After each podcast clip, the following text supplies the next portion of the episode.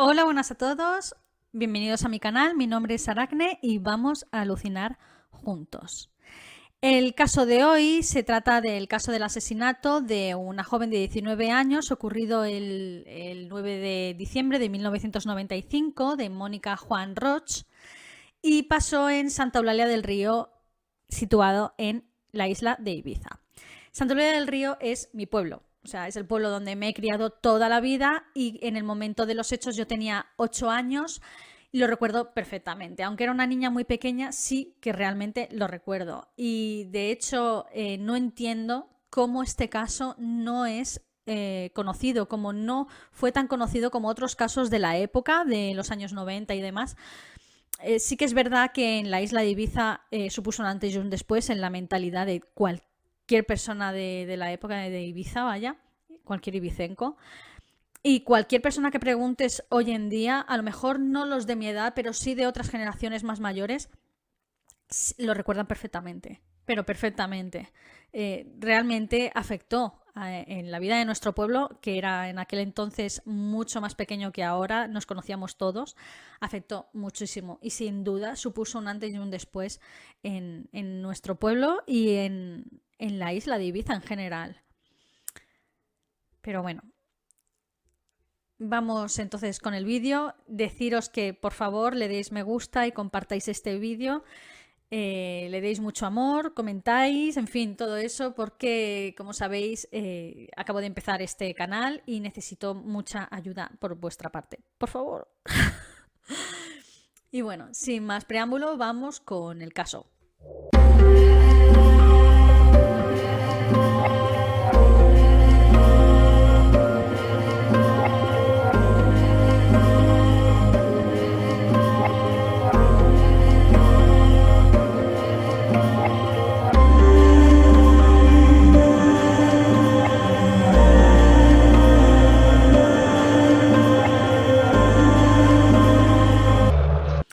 Bien, antes de empezar con el caso, vamos a darle un poco de contexto histórico y contexto geográfico para aquellas personas que no sepan más o menos pues cómo es la vida en Ibiza o siquiera dónde está situada Ibiza, ¿vale? Ibiza es una pequeña isla situada en el mar Mediterráneo y forma parte del archipiélago balear. Este caso concretamente pasó en Santa Eulalia del Río, que es eh, el municipio más grande de la isla, aunque si hablamos comparándolo con otros sitios, es realmente pequeño. En 1995, yo, como he mencionado antes, tenía tan solo 8 años y por aquel entonces nos conocíamos todos los vecinos. Hoy sí que es cierto que el pueblo se ha ampliado mucho, ha crecido mucho, ha recibido mucha gente pues, de la península, de, de otros lugares del mundo y demás, que se han afincado allí a vivir. Y ya es más difícil situarlos a todos, pero en 1995 sí que es verdad que nos conocíamos prácticamente todos, todas las familias nos conocíamos, todos éramos primo de o hijo de o yo qué sé, o sobrino de, ¿sabéis? Todos, todos nos conocíamos, todos. A lo mejor no todos de toda la isla, pero en Santa Eulalia del Río, desde luego, nos conocíamos perfectamente. Y esta familia en concreto, la familia de Mónica Juan, era una familia súper conocida, porque sus dos padres, tanto la madre como el padre, eran ibicencos puros, como se suele decir, de varias generaciones eh, de la isla. Entonces los conocía todo el mundo. Era una familia, pues, normal, trabajadora, eh, sin ningún tipo de lío, ni, cosas raras, ni historias raras. Eh, se llevaban muy bien con todo el mundo, la gente les, les respetaba, bueno, aún les respetan lógicamente, ¿no? Y, les, les, querían, o sea, eran unas muy buenas personas, es que eran muy buenas personas. Eh, Mónica Juan, en el momento de los hechos, en 1995, era una chavala de 19 años, normal y corriente, muy familiar, eh, le gustaba mucho pasar tiempo con, con la familia también con, los amigos, tenía un grupo de amigos, pero de toda la vida. Eh, sus padres conocían a los padres de los chavales también, o sea, se conocían todo entre ellos, era muy, muy leal, muy deportista, no era una, una muchacha que se metiera en líos para nada, o sea, no... Ibiza es conocida mundialmente por, por sus fiestas y demás, sus clubes y todo eso, y la fiesta electrónica y todo eso, ¿no? Pero Mónica no, le interesaba esa parte de, de, la isla, ¿no? Era pues más familiar, más casera, más, no sé, tranquila, muy tranquila. Era una joven muy deportista, muy sana. Su padre trabajaba como utillero en las instalaciones deportivas del campo de fútbol y ella pues mamó esa vida de deporte toda la vida. Y desde pequeñita pues practicaba el fútbol sala. Le encantaba el fútbol sala. Pero una lesión en la rodilla mm, pues le hizo retirarse de, las ligas y demás y tuvo que, pues, que quedarse sin jugar. ¿Qué pasa? que un árbitro, como digo que allí se conoce todo el mundo, un árbitro se puso en contacto con ella y le dijo, oye, ya que no puedes jugar a fútbol y demás, pues ¿por qué no arbitras? Te conoces el reglamento y además conoces a los equipos regionales de aquí perfectamente, pues cambia lo que es el uniforme del equipo por, por un silbato y un cronómetro. Y a ella le gustó la idea y allí que fue. Entonces, eh, cuando ocurrió todo, ella era árbitro de fútbol sala.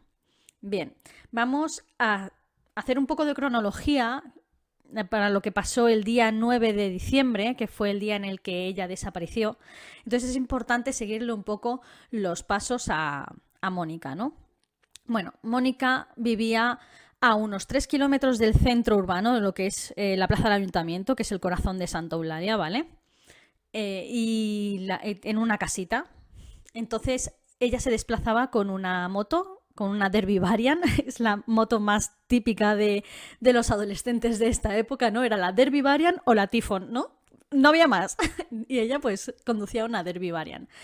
Y bueno, estuvo toda la mañana pues en su casa, comió tranquila y a eso de las tres y cuarto más o menos, tres y media, tres y cuarto, bajó al pueblo con, con, la moto. Su hermano fue con ella, de paquete, detrás de la moto, y pararon en la plaza del ayuntamiento, el hermano se bajó allí, se despidieron y ella siguió su camino para adelante hacia la parada de autobús que estaba pues en aquel entonces, ahora está detrás del ayuntamiento, pues en aquel entonces estaba, digamos, dirección a la playa, como cuesta abajo unos 500 metros, ¿vale? Y se fue para allá, aparcó la moto en un portal próximo a la parada de autobús, a unos 10 metros nada más, y resulta que en este portal, que era el edificio Shark, sus padres tenían un apartamento, un piso, y entonces ella subió a ese piso, dejó el casco, dejó las llaves de la moto y entonces bajó para coger el autobús de las 4 de la tarde con dirección a Ibiza porque tenía que arbitrar un partido. Bien, diréis, si tiene moto, ¿por qué cojo un autobús? A ver, la ciudad de Ibiza está a 15 kilómetros de Santa Eulalia. Un pasaje de autobús, un ticket de autobús, costaba en aquel entonces, no sé si llegaba a 100 pesetas. 100 pesetas la ida, 100 pesetas la vuelta. O sea, te cuesta más la gasolina de la moto realmente. Y aparte, la carretera de entonces, de 1995, que unía Santa Eulalia con Ibiza, a ver, no quiero decir que era un camino de cabras, estaba asfaltada y todo eso, era una carretera, pero no tenía arcenes. Entonces era una carretera bastante, bastante más estrecha y quizás para las motos sí que era un poco más arriesgado. Entonces desde mi punto de vista, hizo, hizo bien la jugada. O sea, dejó su moto aparcada en, en Santa Eulalia, al lado del portal, y cogió el autobús para ir a, Ibiza a arbitrar este partido. Iba con ropa deportiva de arbitraje, con el uniforme de arbitraje, que era unos pantalones blancos de chándal, una camiseta azul marino y un, un, como un chubasquero o algo, ¿no? Porque como es invierno suele llover y tal. Entonces, también llevaba su silbato, su cronómetro y una carpeta de plástico con varios papeles de, pues de, su rollo de arbitrar y tal, ¿no? Bueno, pues entonces se monta en el autobús y llega a Ibiza sobre las cuatro y media, cinco menos algo. Más o menos tarda una media hora el autobús en llegar a Ibiza. Y entonces se fue directamente a las instalaciones deportivas de, de Ibiza. Al llegar allí, resulta que el partido se ha suspendido. No me preguntéis por qué, Mm, lo he buscado y no encontré la razón de por qué suspendieron este partido. Pero bueno, no es muy relevante. Vale. Eh, allí se encontró con su compañero árbitro, el mismo que le, le dijo de, unirse al equipo de árbitros para, para arbitrar y demás. Se llamaba Nicolás.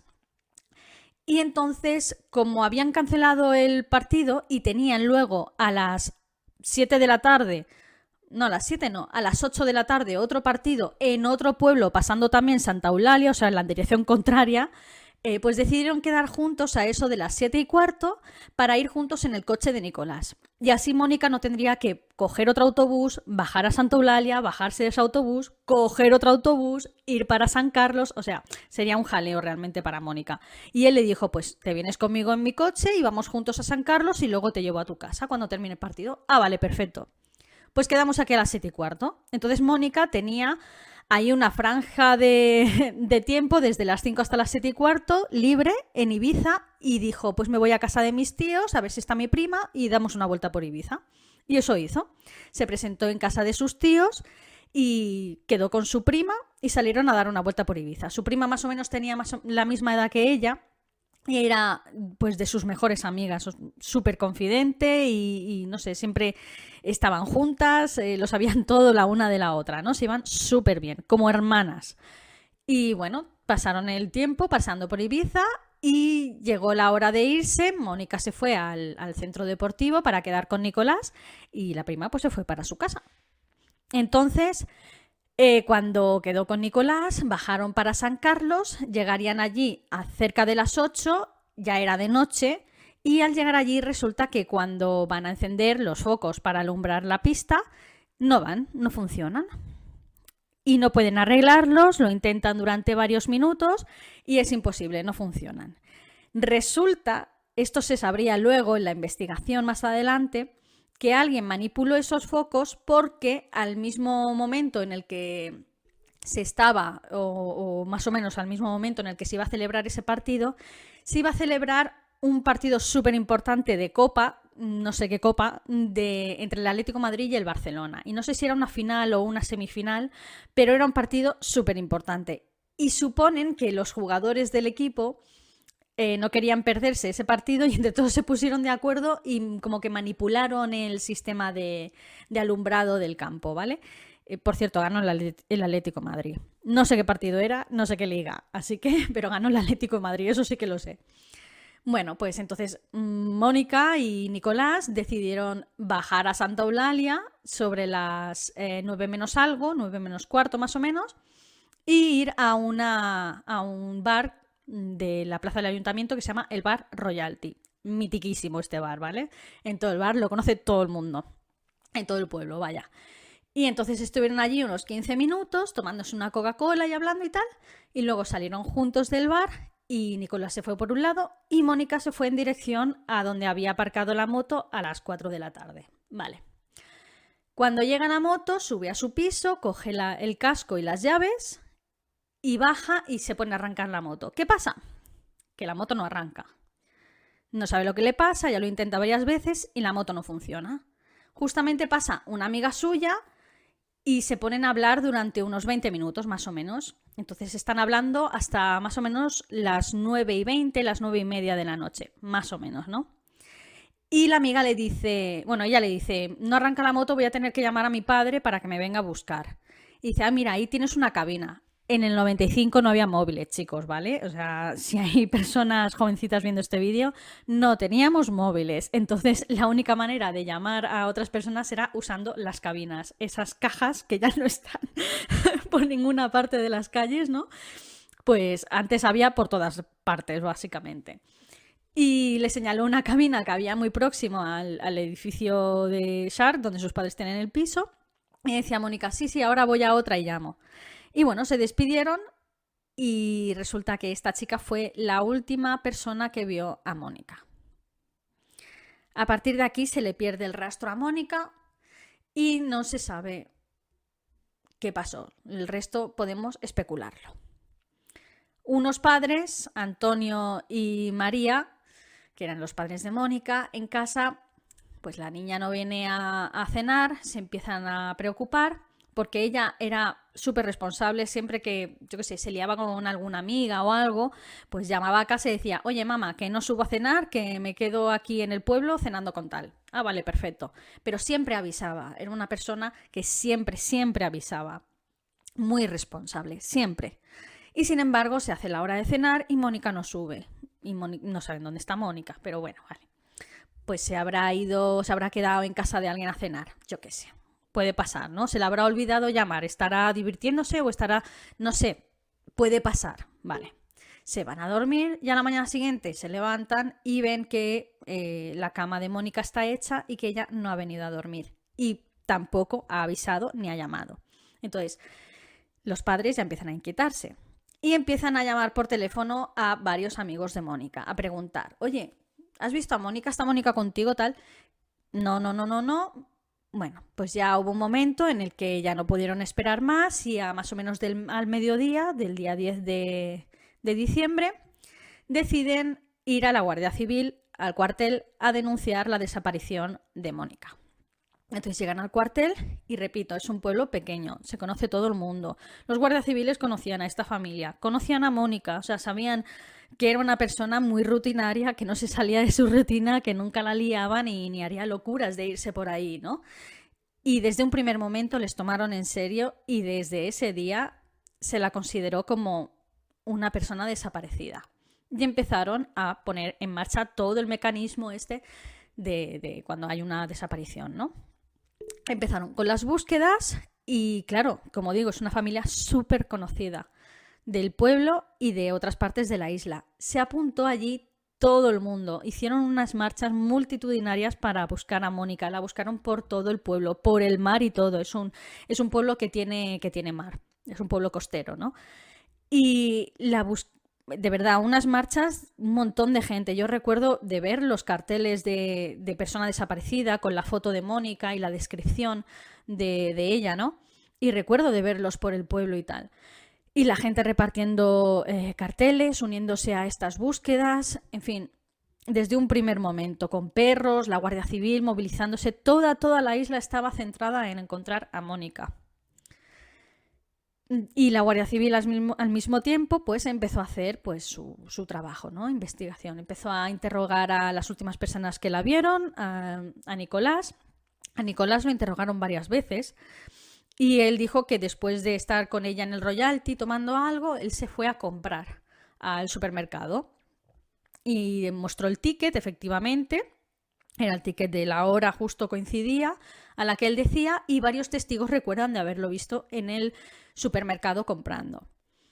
La última amiga también le dijo que, resaltó que dijo que llama desde esta cabina, que la tenían al lado la cabina cuando estaban hablando, y ella dijo, no, no, ya llamaré desde otra.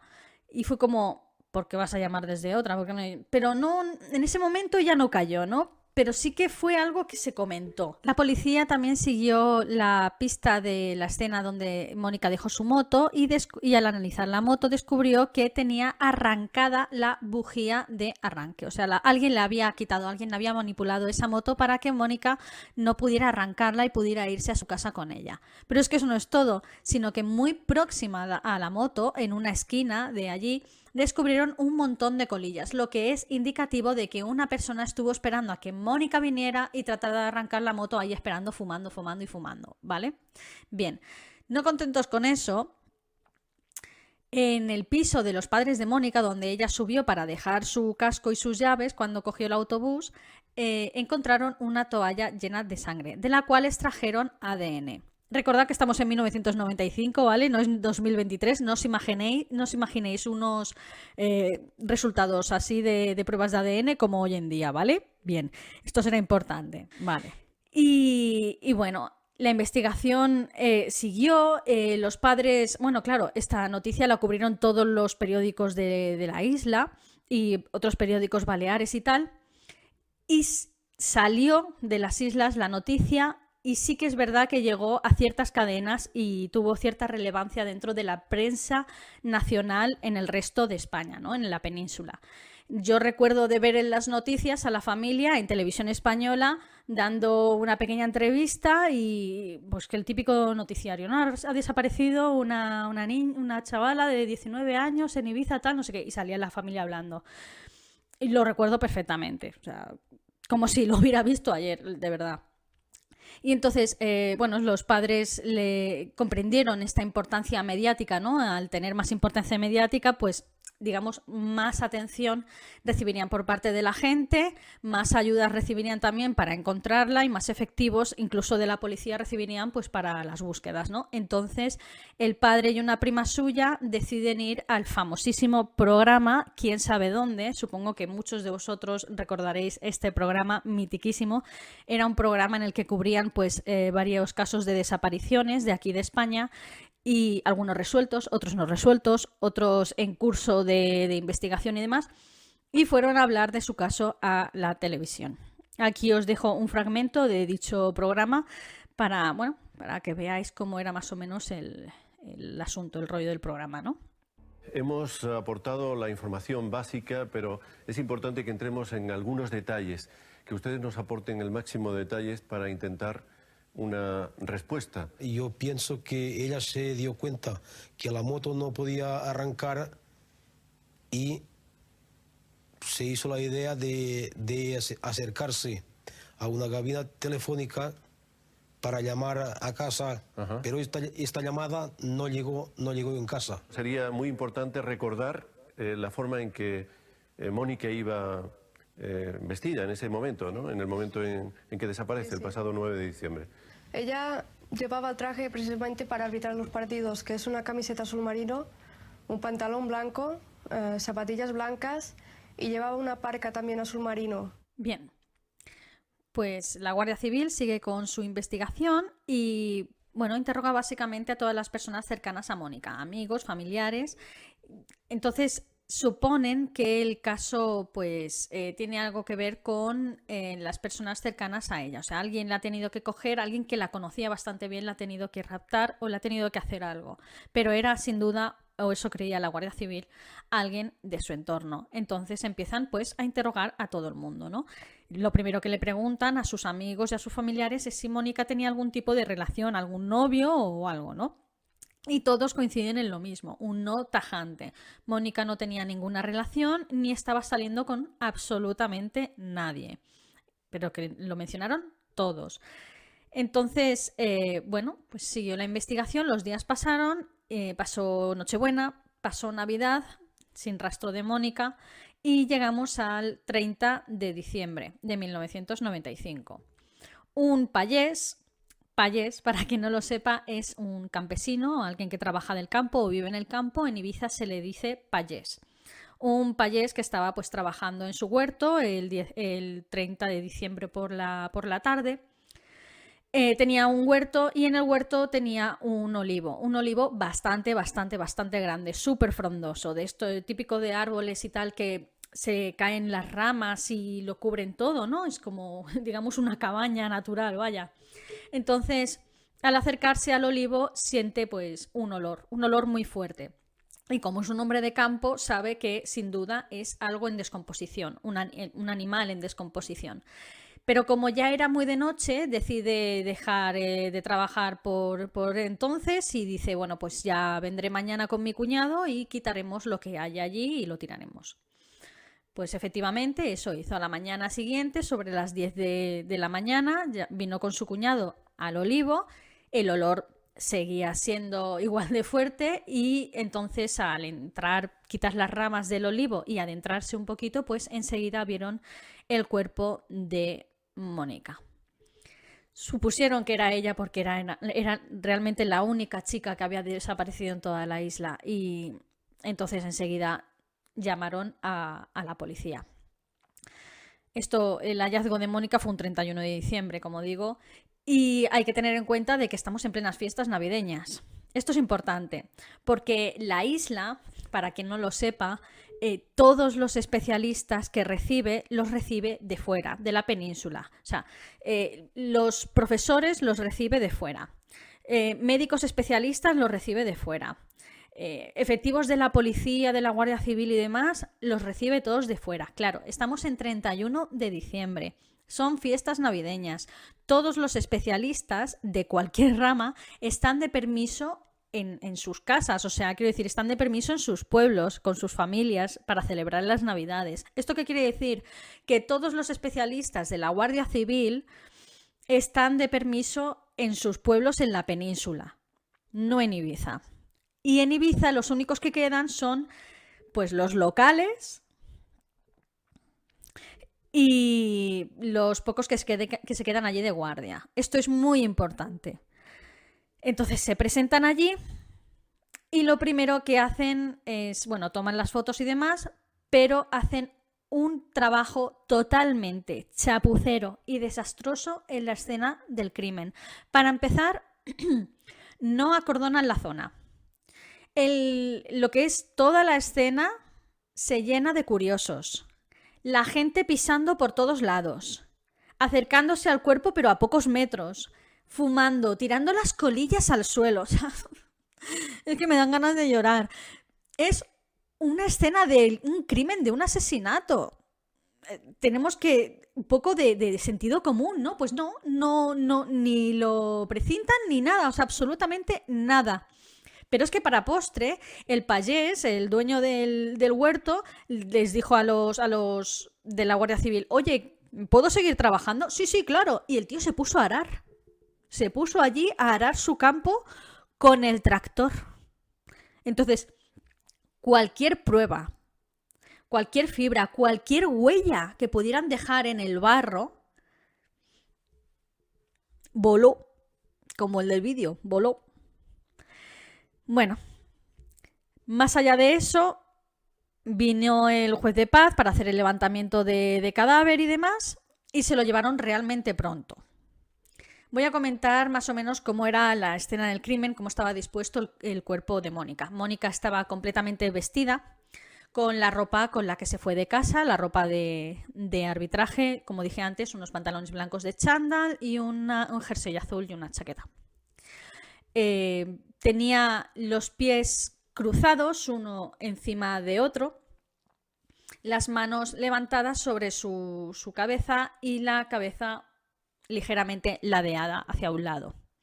No parecía que la hubieran tirado así en plan de mala manera, en plan, ala, sino que más bien parecía que la habían dejado de esa manera, que la habían colocado en el suelo con, con extremo cuidado, le habían cogido el pie y se lo habían eh, cruzado sobre el otro, le habían colocado los brazos así por encima, o sea, eh, de una manera, digamos, aunque suene cruel decirlo, y esto es palabras de la policía, no mías, de una manera respetuosa. Trataron el cuerpo de una manera respetuosa.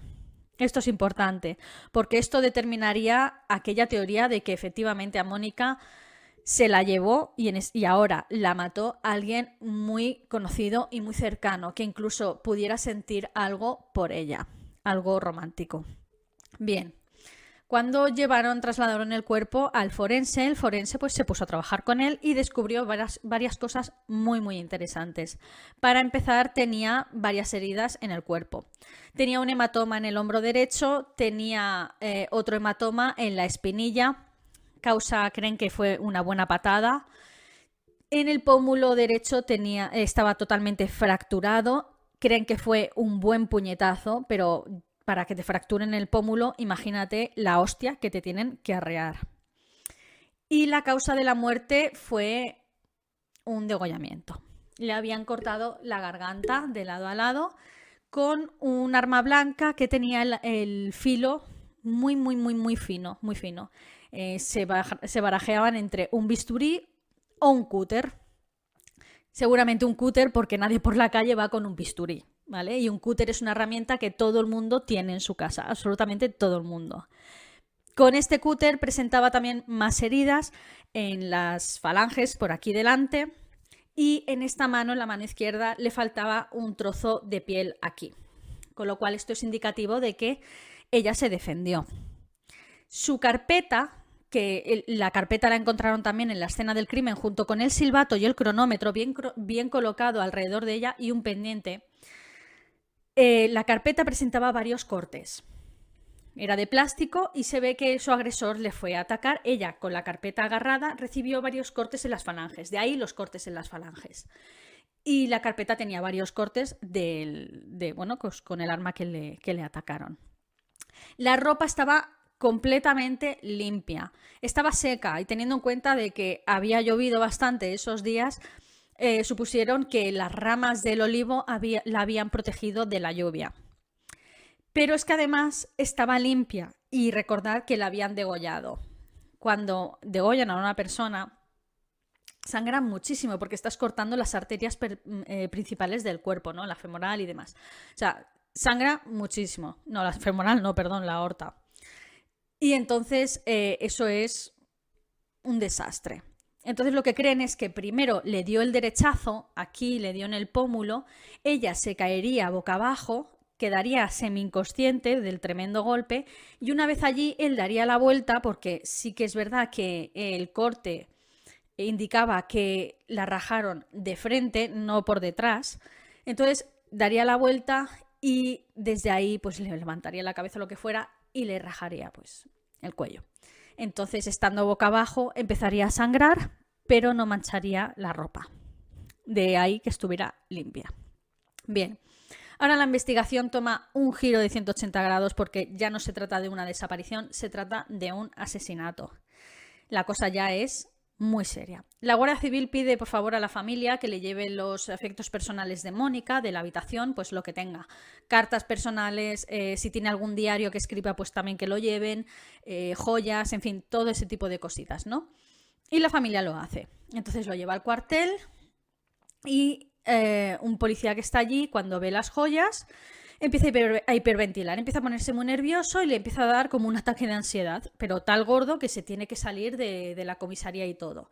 Y fue la madre con el hermano, por cierto, Mónica era la segunda de cuatro hermanos, dos chicos y dos chicas, ¿vale? Entonces el hermano mayor fue con la madre a dejar estos, estas cositas, ¿no? Y cuando vio al policía, que lo conocía, se salió con él y le dijo, oye, ¿qué te pasa? Y él le dijo, te tengo que contar algo, tío, te lo tengo, te tengo que contar, vamos a tu coche. Entonces fueron al coche y el hermano dijo, pues que he visto un colgante de Mónica y fue un colgante que le regalé yo. Y es que llevábamos cinco años manteniendo una relación. Este chaval era bastante mayor que Mónica, era policía y además era vecino puerta con puerta de la familia. Según él, y digo según él porque a día de hoy no se sabe si es verdad o es mentira, que mantenían una relación eh, sentimental, hasta el punto de que estaban ya hablando de planes de casarse. Pero es que si echamos cuentas, según él decían que llevaban cinco años saliendo. O sea, Mónica tenía 14 años cuando empezaron a salir, se supone, se supone. Claro, el hermano con esta información lo primero que hace es informar a la Guardia Civil.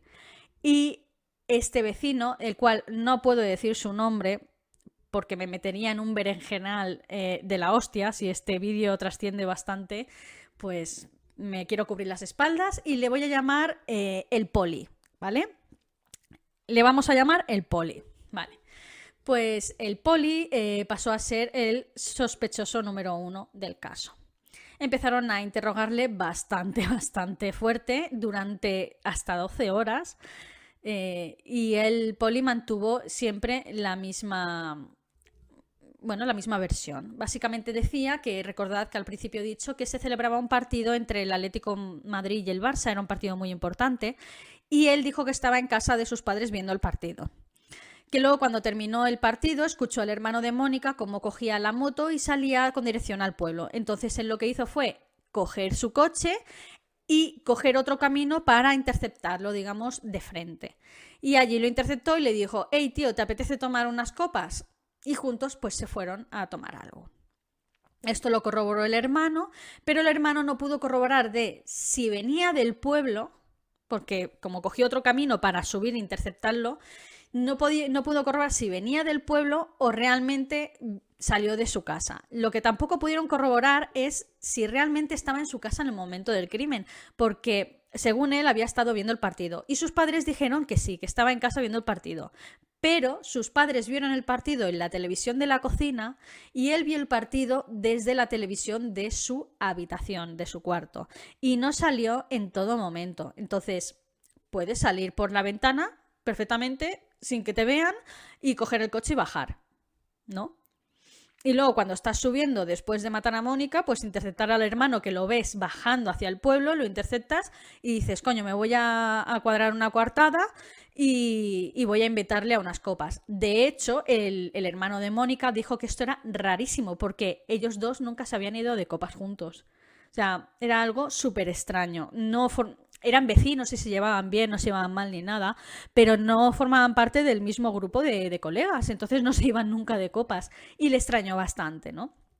Pero bueno, al analizar el cuerpo, eh, no pudieron extraer nada de las uñas de Mónica porque habían sido completamente limpiadas. O sea, no encontraron nada. Ni piel, ni... Eh, vamos, si había arañado a alguien, no había encontrado nada. Estaban limpias, muy, muy limpias.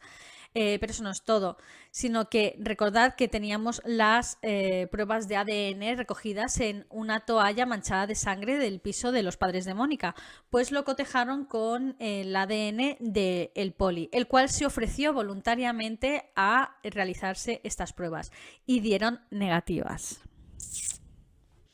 Eh, no pudieron darle más, o sea, no pudieron interrogarle más ni sacarle más información y por el momento quedó todo en stand-by, en punto muerto, digamos, ¿no? No encontraban nuevas pruebas y entonces en marzo de 1996, a mediados de marzo, los juzgados de Ibiza deciden archivar el caso. Un sobreseimiento que se llama, ¿no? Eh, no iban a investigar más, pero si aparecían nuevas pruebas, pues lo abrirían. Es un, digamos, un sobrecimiento temporal. ¿Qué pasa? Que la familia ante esto lo primero que hace es recurrir a instancias superiores y deciden mm, recurrir a los juzgados de Palma. Para que no esté muy puesto en la geografía de aquí de España, Palma es la capital de la isla vecina de Mallorca y eh, bueno, Mallorca es, digamos, eh, la instancia el gobierno central de lo que es todas las Baleares, todo el archipiélago balear. Entonces, si tienes cualquier problema administrativo, judicial y tal, Palma sería la instancia eh, superior en todas las Baleares antes de la instancia, digamos, nacional, que ya sería pues el Tribunal eh, Nacional o lo que sea, como se llame, ¿no? Vale, pues entonces recurren esta sentencia por parte de los juzgados de Ibiza al juzgado de Palma, ¿no? Y el juzgado de Palma se echa las manos a la cabeza y dice, a ver, acabáis de cerrar un sumario de un caso de asesinato eh, con tan solo tres meses de investigación. ¿Estamos locos? Tres meses.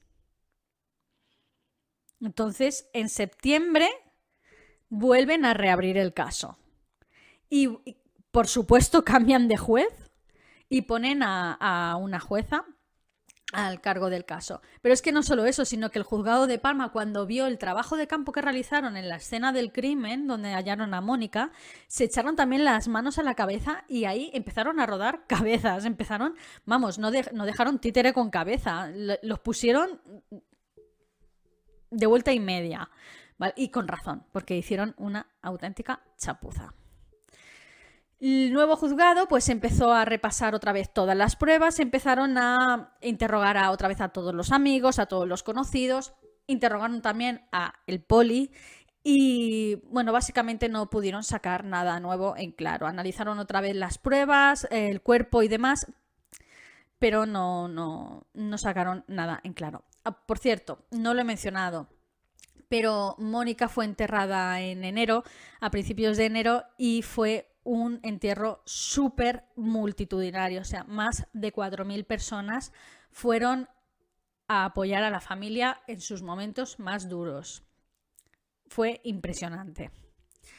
Bueno, lo dicho, siguieron con el caso investigando, pero llega un punto en el que el caso se enfrió completamente por falta de pruebas y falta de, de hallar nuevas pruebas y demás. Entonces, poco a poco, pues se fue cerrando, luego lo volvían a abrir por cualquier rumor estúpido, como por ejemplo hubo una vez en el que una prostituta dijo que un cliente la había amenazado diciéndole o te estás calladita o te voy a hacer lo mismo que le hice a Mónica Juan.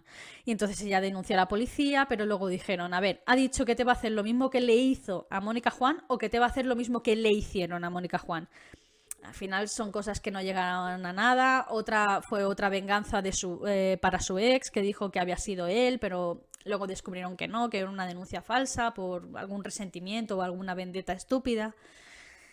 pero, en fin, no pudieron sacar nada en claro y tres años y medio después volvieron a cerrar el caso, eh, bueno, temporalmente, hasta que hubiera algún hallazgo de nueva prueba o, en fin, cualquier cosa. Fijaos eh, si estaban tan desesperados que incluso pidieron ayuda al gran criminólogo Vicente Garrido, eh, que es una eminencia de la criminología en este país, y acudió a Ibiza a reunirse con la familia y a reunirse con la Guardia Civil para poder realizar un, retrato, bueno, en fin, un, un perfil psicológico del, asesino. Perdonad que no, no, me salía la palabra. Un perfil psicológico del, del, asesino. Determinó que el asesino tendría cerca de 30 años, que sería alguien muy, muy próximo a su entorno y que sin lugar a dudas eh, tendría algún tipo de, afecto por eh, la víctima, por Mónica. Puede ser que incluso fuera rechazado en el momento del ataque o previo al ataque, que él se abriera o le dijera sus sentimientos y Mónica pues mm, pasara de él y entonces pasara a la fuerza bruta y que este sujeto sentiría una profunda, eh, un profundo arrepentimiento por lo sucedido. De ahí que llevara el cuerpo a esta zona y lo dejara de esa manera colocada, como dice la Guardia Civil, no son palabras mías, respetuosamente. Que no lo tiraron de cualquier manera. Bien, decir un par de cositas. El campo donde lo dejó es un campo bastante aislado, de hecho es en la zona de Jesús, se me ha olvidado comentar esto, y Jesús es un pueblecito que, aunque pertenece al municipio de Santa Eulalia, está pegado a Ibiza. O sea, de Santa Eulalia está como que a 12 kilómetros más o menos y de Ibiza está como que a 2 o 3 kilómetros, ¿vale? Em, a ese huerto solo puedes llegar o con moto o a pie y tienes una zona que o la conoces o, no sabes que se te ha perdido ahí, ¿vale? Entonces creen que el asesino entró con Mónica en volandas, ya totalmente desangrada, y eh, fue a este olivo. Eh, Vicente Garrido dijo que, este sitio podría incluso significar algo especial para el asesino. O, algo, o a lo mejor algo especial para ellos dos, si es que es, si es, que es verdad la teoría de que Mónica tenía algún tipo de relación sentimental. Que ningún amigo corroboró. Todos dijeron que no, que no tenía ningún. A ver, es que incluso eh, declararon mejores amigas, la prima incluso dijo, pero ¿a ti te menciona algo? Y dijo, no, que va, para nada, para nada. Sí que es verdad que mencionaron que el poli eh, la... En fin, iba detrás de ella y siempre le estaba pues roneando, ya me entendéis, ahí dando un poco por saco y siempre intentaba pues eh, camelársela y demás. Y ella por lo visto siempre le daba largas y siempre pasaba bastante de él. Hay otra cosa que también destacó la familia y es que recibían llamadas por teléfono. Cuando Mónica llegaba a casa con la moto eh, y entraba en casa, el teléfono sonaba.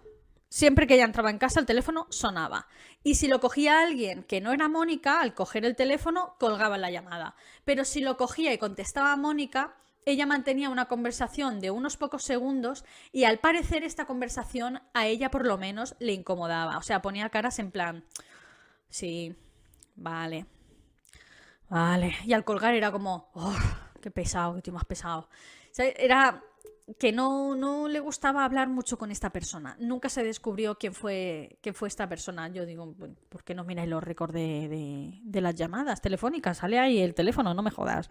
Pero bueno, la Guardia Civil es su trabajo, yo ahí no, no me meto. El poli siempre negó que fuera él el de las llamadas, pero bueno, en fin. La cosa es que eh, siguió pasando el tiempo, no encontraron nuevas pruebas y en 2010, el 9 eh, de diciembre de 2010, se cierra oficialmente el caso. Transcribe.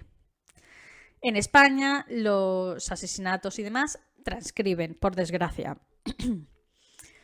Eh, diréis, pero bueno, 2010, tan solo 15 años, un asesinato transcribe en 20 años. Bien, la cosa es que crimen de Mónica no es considerado un asesinato, es considerado un, considerado un homicidio. ¿Qué diferencia hay entre homicidio y asesinato? Un asesinato es un homicidio pero con agravantes. Pues, por ejemplo, si han maltratado mucho a la víctima, si tiene, pues presenta muchísimas heridas, Para mi opinión, Mónica presentaba bastantes heridas. Una de ellas era una rotura en el, en el pómulo, pero bueno. Y varios cortes en el cuerpo. Si eso no son heridas, que, que venga Dios y lo vea. Pero vale. También si hay un agravante de, pues para conseguir algo, como por ejemplo, mm, si deseas mantener relaciones sexuales con esa persona, la otra persona se resiste y entonces tú le atacas con la intención de mantener las relaciones sexuales. Eh, Mónica no, no fue agredida sexualmente, de ninguna manera. Entonces eh, no incluyeron esta posible causa dentro de, su crimen y por lo tanto fue considerado un homicidio. Y en España los homicidios transcriben pasados 15 años. Y eso pasó. A día de hoy, año 2023, el caso de Mónica es un caso no resuelto. No se investiga más. Eh, la familia piensa que fue el poli. El pueblo de Santulalia, gran parte también piensa lo mismo. Este hombre, pues el poli tuvo que mudarse del pueblo, creo que se mudó a la ciudad de Ibiza. Y quedó así. Nunca han conseguido encontrar la justicia ni nada. Además, eh, es muy triste, pero un, tiempo después del asesinato de Mónica, o del homicidio de Mónica, su hermana pequeña eh, tuvo un accidente de coche mortal y entonces los padres perdieron a sus dos hijas. Eran dos chicos y dos chicas, pues perdieron a sus dos hijas.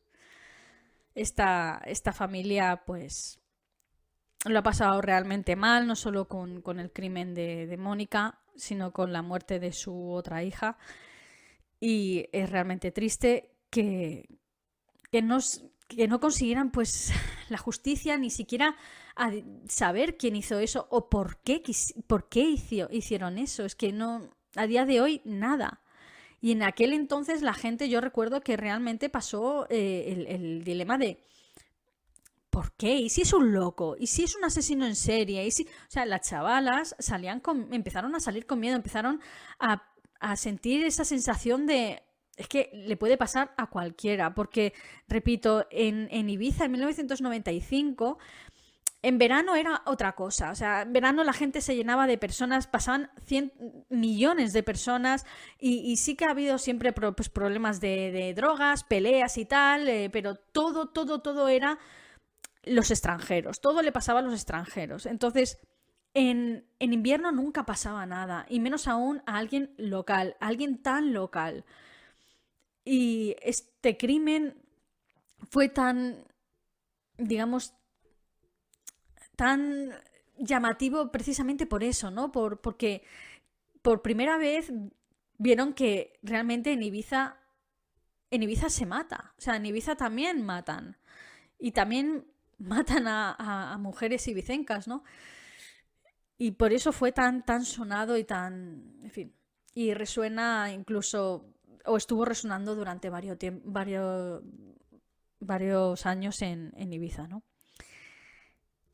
Es un caso triste, no tiene una solución, no tiene una resolución. Y bueno, y, básicamente pues hasta aquí el caso de Mónica Juan. Eh, comentadme si lo conocíais. Yo creo que si no sois de Ibiza, no creo que lo, que lo recordéis o que lo, que lo conozcáis mucho. Eh, y siendo de Ibiza, las nuevas generaciones a lo mejor no lo conocen. Las, antiguas generaciones sí que seguramente lo conozcan o lo recuerden de, cuando pasó todo, ¿no? Pero si eres de fuera de la isla, a lo mejor yo me apostaría que seguramente no lo conozcas. Pero bueno. Eh, espero que os haya interesado este caso. No voy a decir gustado porque es horrible, es un caso bastante feo. Y espero que os haya interesado y por mi parte, nos vemos en el siguiente vídeo. Adiós.